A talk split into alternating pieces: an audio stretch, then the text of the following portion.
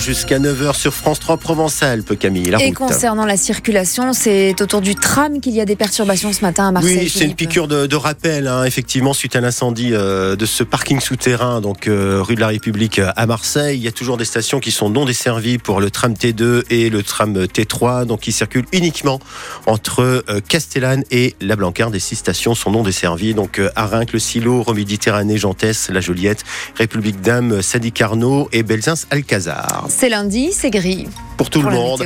Voilà, ciel bien nuageux, pas de pluie hein, pour aujourd'hui, je vous le rappelle. Euh, les températures en baisse par rapport à ces derniers jours. 8 degrés à Marseille ce matin au réveil, 9 degrés à Toulon, 1 degré à Aix-en-Provence, moins 1 degré à Digne, 0 à Gap. Pour cet après-midi, 13 degrés pour Marseille, 14 degrés à Toulon, 12 degrés à Aix-en-Provence. Le maximum sera pour Fréjus et Draguignan et 15 degrés à la mi-journée. A une ce matin, Camille. On monte dans le bus entre Aix et Marseille. Oui, ou dans l'autre sens, c'est comme vous voulez. Un bus que vous allez voir plus souvent à partir d'aujourd'hui, le 51, qui passe par euh, Septem les Vallons, Plan de Campagne et Bouc Bel hausse des fréquences, des fréquences désormais toutes les 10 à 15 minutes. En revanche, si vous êtes un adepte du 50 qui passe par l'autoroute, pas de changement.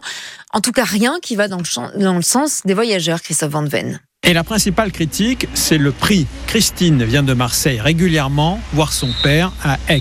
Je le trouve exorbitant. 7 euros euh, pour le tarif normal euh, et qui chute de très peu hein, quand on prend des 10 places d'un coup. Je trouve ça euh, très très cher. Et puis pas très écologique. Je suis assez surprise qu'il n'y ait pas une politique qui favorise clairement les transports en commun par rapport à la voiture, qui reste sur le trajet Aix-Marseille avantageuse financièrement. Et on sait que le prix, c'est le premier critère de choix des moyens de transport pour la plupart des usagers. D'autant que malgré les bouts de voie réservés aux bus, on n'évite pas toujours les bouchons. Je pense qu'il faudrait rajouter euh, plus d'endroits euh, pour les lignes de bus. Au début, il peut y avoir des embouteillages. Au milieu, ça, roule bien. Et ensuite, euh, oui, ça, ça redevient compliqué. Et aux heures de pointe, il faut être patient. Il y a beaucoup de monde qui attend devant. les gens se bousculent. Si en plus il y a des bus qui sont annulés ou quoi, les gens peuvent être un peu forceurs pour rentrer. Des fois, on est là, on attend, le car se remplit et on ne peut pas y aller. Alors ces passagers demandent plus de bus, tout particulièrement aux heures de pointe. Des bus qu'il faut donc payer 7 euros pour le 50 qui emprunte l'autoroute, 3,50 euros pour le 51.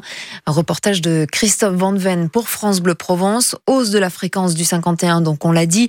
On y revient avec l'invité de Florent Le Sceau tout à l'heure à 7h15 sur France Bleu Provence, Catherine Pila, présidente de la Régie des transports métropolitains. Et même si ça va plus vite sur l'autoroute euh, Camille, il va falloir rouler moins vite autour de Marseille. Oui, profiter de la dernière semaine de tolérance à partir de lundi prochain. Il faudra être attentif et surtout il faudra lever le pied. Baisse de 20 km heure sur euh, certaines portions autour de Marseille. Notez bien, fini les 110 par exemple, place aux 90 sur la 7 entre les Pennes Mirabeau et Rognac. Sur la 55 aussi, euh, au niveau de l'échangeur avec la 7 jusqu'au tunnel des 13 vents. Ça baisse jusqu'à 70 km heure maximum à la jonction de la L2 vers la 50 et de la L2 vers la 7. Diminution pour réduire les nuisances, la pollution et les accidents, d'après la métropole. Argument qui ne convainc pas du tout, franchement, cet automobiliste de Vitrolles. À certains endroits, je dirais pourquoi pas les endroits un petit peu dangereux, notamment l'embranchement entre Marseille et Vitrolles. on a déjà un radar, mais c'est vrai que ça cartonne un petit peu tous les jours. Pour la suite, jusqu'à Rognac 90, on peut avoir des parcelles jusqu'à 10 km sans sortie. Je vois pas l'intérêt de se contenter de rouler à 90 sur une autoroute. Pour le coup, j'habite vraiment pas très loin de l'autoroute, donc je pense faire partie des principaux impactés. Je vois pas forcément l'intérêt parce que est-ce qu'on va baisser réellement l'accélérateur? Il y a des personnes qui passent ici depuis 20 ans au quotidien moi, je vais être honnête, moi, la première, je vais pas forcément. Les zones dangereuses, oui, évidemment, je m'adapte à la circulation sans souci, mais euh, j'ai personne devant moi, j'ai personne derrière moi, aucun danger autour de moi. Si je peux rester à 110, je resterai à 110. Alors, dites-nous si vous vous reconnaissez dans ce témoignage, vous ne voyez pas forcément d'intérêt de baisser de 20 km/h la vitesse sur les autoroutes autour de Marseille. On attend vos réactions ce matin euh, sur France Bleu Provence. Oui, dites-nous si vous êtes prêt à, à lever le pied. Euh, vous trouvez que ça roule trop vite d'une manière générale sur les autoroutes de toute façon. Est-ce que vous respectez, tiens, de votre votre côté les limitations. Vous nous dites ce matin au 04 42 38 08 08 au cœur de l'actu après le journal de 8 heures. Et un adolescent de 16 ans gravement blessé après avoir été percuté par un train sur la commune de Miramas hier après-midi. Inconscient, il a été héliporté à l'hôpital de la Timone. Les circonstances de l'accident ne sont pas connues.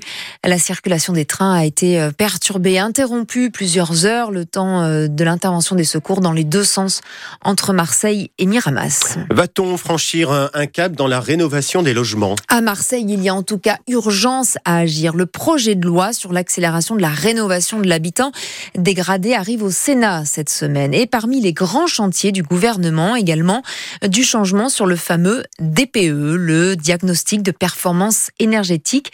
Il y a des normes qui vont donc changer, qui peut rendre ce DPE interdit parfois à la location les logements classés G. Désormais, l'évaluation va donc changer, Cyril Ardo, pour les petites surfaces de moins de 40 mètres carrés. Dès cette semaine, vous allez pouvoir vous rendre sur le site de l'ADEME et recalculer votre DPE en entrant le numéro unique qui figure sur votre diagnostic. Le ministre de la Transition écologique, Christophe Béchu, indique dans Le Parisien que 140 000 logements de moins de 40 mètres carrés devraient gagner une à deux places dans le classement. La faute a un biais de calcul jusque-là. Selon lui, plus la surface d'un logement est petite, plus la part de l'eau chaude pèse sur son classement, et ce, en raison de ballons d'eau chaude surdimensionnés. Faudra cependant attendre le 1er juillet pour que le correctif entre officiellement en vigueur. L'interdiction de signer un nouveau bail pour les logements classés G, elle, sera bien effective le 1er janvier prochain. En revanche, le ministre précise qu'en cas de reconduction d'un bail, le propriétaire ne pourra pas être tenu responsable de louer une passoire thermique si le locataire refuse de déménager le temps des travaux. Cyril Ardo pour France Bleu Provence. Nouvelle mobilisation des infirmiers libéraux ce lundi, opération escargot à Marseille entre l'Agence régionale de santé et la Caisse d'assurance maladie entre 13h et 16h cet après-midi. Mobilisation pour demander une hausse du tarif des actes médicaux. Certains syndicats se disent prêts, je cite, à monter à Paris pour obtenir satisfaction. Dans l'actualité également ce matin, l'appel d'urgence du Secours populaire à Marignane. La campagne annuelle de dons est lancée du Secours populaire, mais le Secours populaire s'inquiète notamment des dons, d'une baisse des dons, alors qu'en même temps le nombre de bénéficiaires augmente. Conséquence de l'inflation sans doute.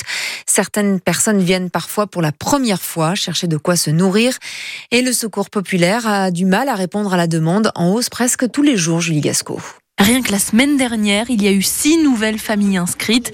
Comme Marie, elle ne reçoit plus la retraite complémentaire. Elle doit vivre avec 350 euros par mois. Comment voulez-vous faire? Ça paye même pas le loyer. Donc j'étais obligée de venir. Moi, je ne suis pas genre demandeuse. J'ai travaillé euh, toute ma vie. Victoria, elle, ça fait sept ans qu'elle vient avec son mari atteint d'un cancer. Ça a été dur, hein j'avais honte. On dirait que je mentis. Et on avait besoin, on mangeait pas beaucoup.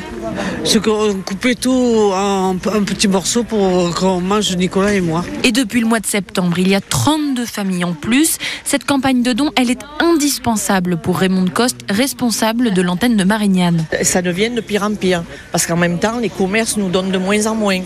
Ce qui fait que je, je ne sais vraiment pas jusqu'où on va aller. Alors le Secours populaire a besoin de fonds pour continuer. Il n'y a pas que la nourriture, il y a aussi ben, tout le reste à côté pour pouvoir vivre, hein. l'eau, l'électricité, euh, le téléphone. De l'argent aussi pour euh, trouver un local plus grand pour recevoir convenablement les gens au chaud.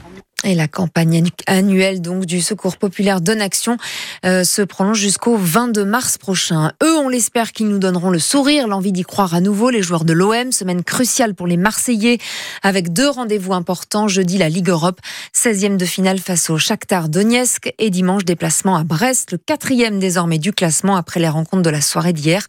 L'OM qui est tombé ce week-end à la huitième place du championnat de Ligue 1 après son match nul face à Metz. Et pour des sourires et du baume au cœur, euh, il y a aussi la.